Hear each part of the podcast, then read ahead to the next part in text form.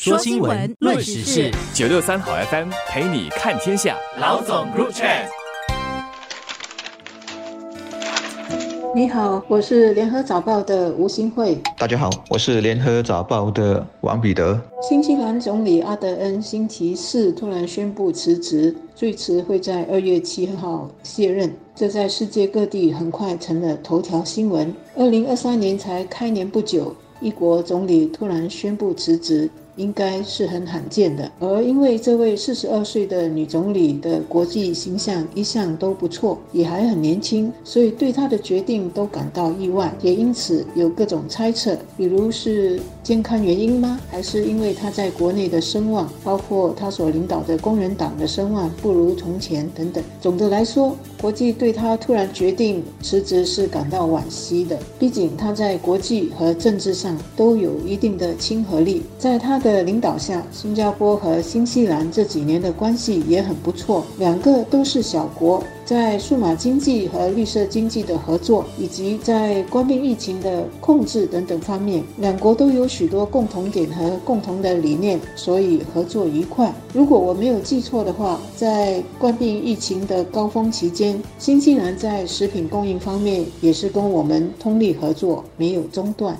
今天谈的课题，或许一些听众不太感兴趣，觉得不就是一个小国的总理辞职吗？跟我有什么关系？新西兰确实。是小国，又躲在偏远的南太平洋，平时新闻不多。我们新加坡人对它的认识更多是通过旅游，再不然就是有孩子在那里上大学，或者上超市会买到从这个国家进口的乳制品、蜂蜜、水果等等。但新西兰的总理阿德恩，我觉得还是值得说说的。作为一个国家的领袖，他是很少数让我由衷钦佩、觉得值得尊敬、可以视为楷模的。人物，国家领导人的品格。做人处事的态度和领导魄力会决定国家的命运，甚至是人民的素质。阿德恩是女总理，但是印象中她从不高喊什么女权主义、女权第一等等。个子瘦瘦小小，讲话柔柔，但是她的讲话总是柔中带刚，信息和政策方向是很明确、很清楚的。但是讲话很人性化，让你知道硬道理背后的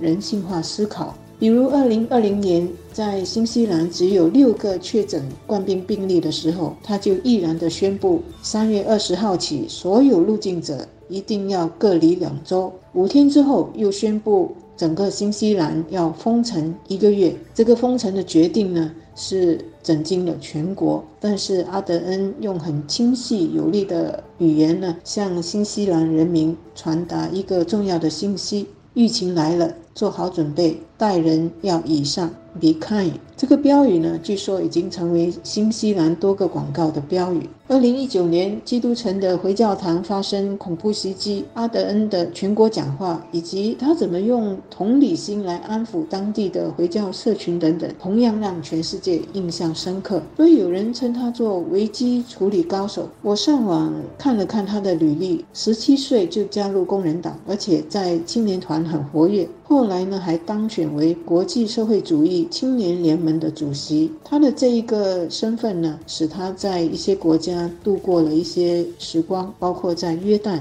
在以色列、在阿尔及利亚和中国。所以他的同理心和思想开明开放。可能和他年轻时的这些经历有很大的关系。在外交方面，他也不一味跟着西方国家的调调，凡是跟中国有关的就必反，或者呢是联合起来围堵中国，而是从国家的利益看怎么跟中国打交道，在平等的原则下寻求互惠互利。在国内呢，他担任总理的时候就定下目标，要在十年内把新西兰的儿童贫困问题减少一半。包括在二零一九年开始实施学校午餐计划，同时呢，其他减贫或者扶贫的政策是包括要扩大这个国家的住房的存粮。阿登在任的这五年多确实不容易，遇上的挑战特别多。重大的就比如基督城的回教堂恐怖枪击事件，这个大家一定还记得，死了四十四个人。还有就是火山爆发导致二十多个游客死亡的争议。当然还有对抗官兵的这三年，困难很多，反对的声浪不断，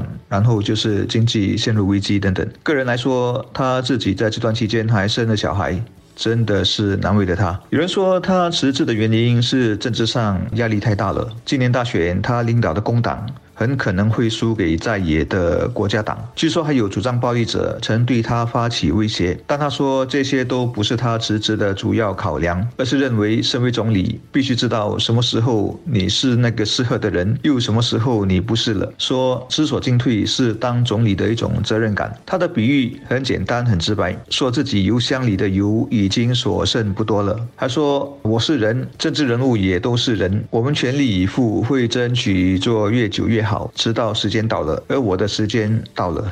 阿德恩三十七岁就当总理，不是简单的事。除了面对两个危机，他在当总理不久呢，就生下女儿。也许一些人还记得，二零一八年九月，就是他担任总理没到几个月，就抱着他的婴儿出席联合国大会，在大会上就气候变化、性别平等等等的议题来发表谈话。那时的那个照片，大家应该还有印象。现在他的女儿要上学了。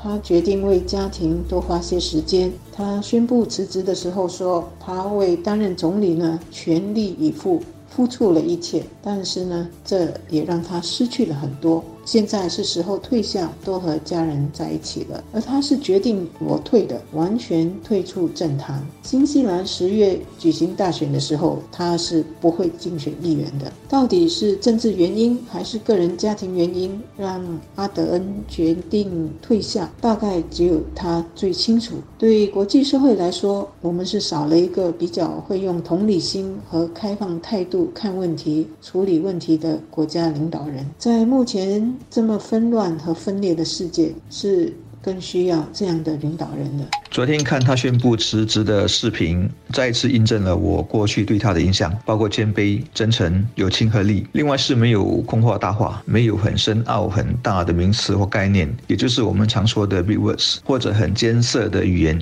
谈话始终很直白、很自然。我自己经常做翻译。而这种风格是翻译者最喜欢的。他也没有为自己这几年的政绩大去大理涂脂抹粉，没有给自己什么宏大的下台理由或者怪罪什么人。给我的感觉就像是一个很普通的职业妇女递了辞职信，准备告别职场，回家照顾小孩那样。他昨天有一句话我特别印象深刻，他告诉小女儿：“你今年开始上学了，妈妈好期待能带着你去。”然后告诉伴侣克拉克：“终于可以了，”我我们结婚吧。记者问他希望给别人留下什么记忆，他说：“一个一直尝试着要善待别人的人，然后让新西兰人相信你可以善良但坚强，有同理心但决断，乐观但能够专注，然后可以是自成一格，知道什么时候应该离开的领袖。”确实，阿德恩证明了一个领导人可以因为他的风范，尤其是人性化、优雅、潇洒、豁达而赢得尊敬，哪怕国。国家很小。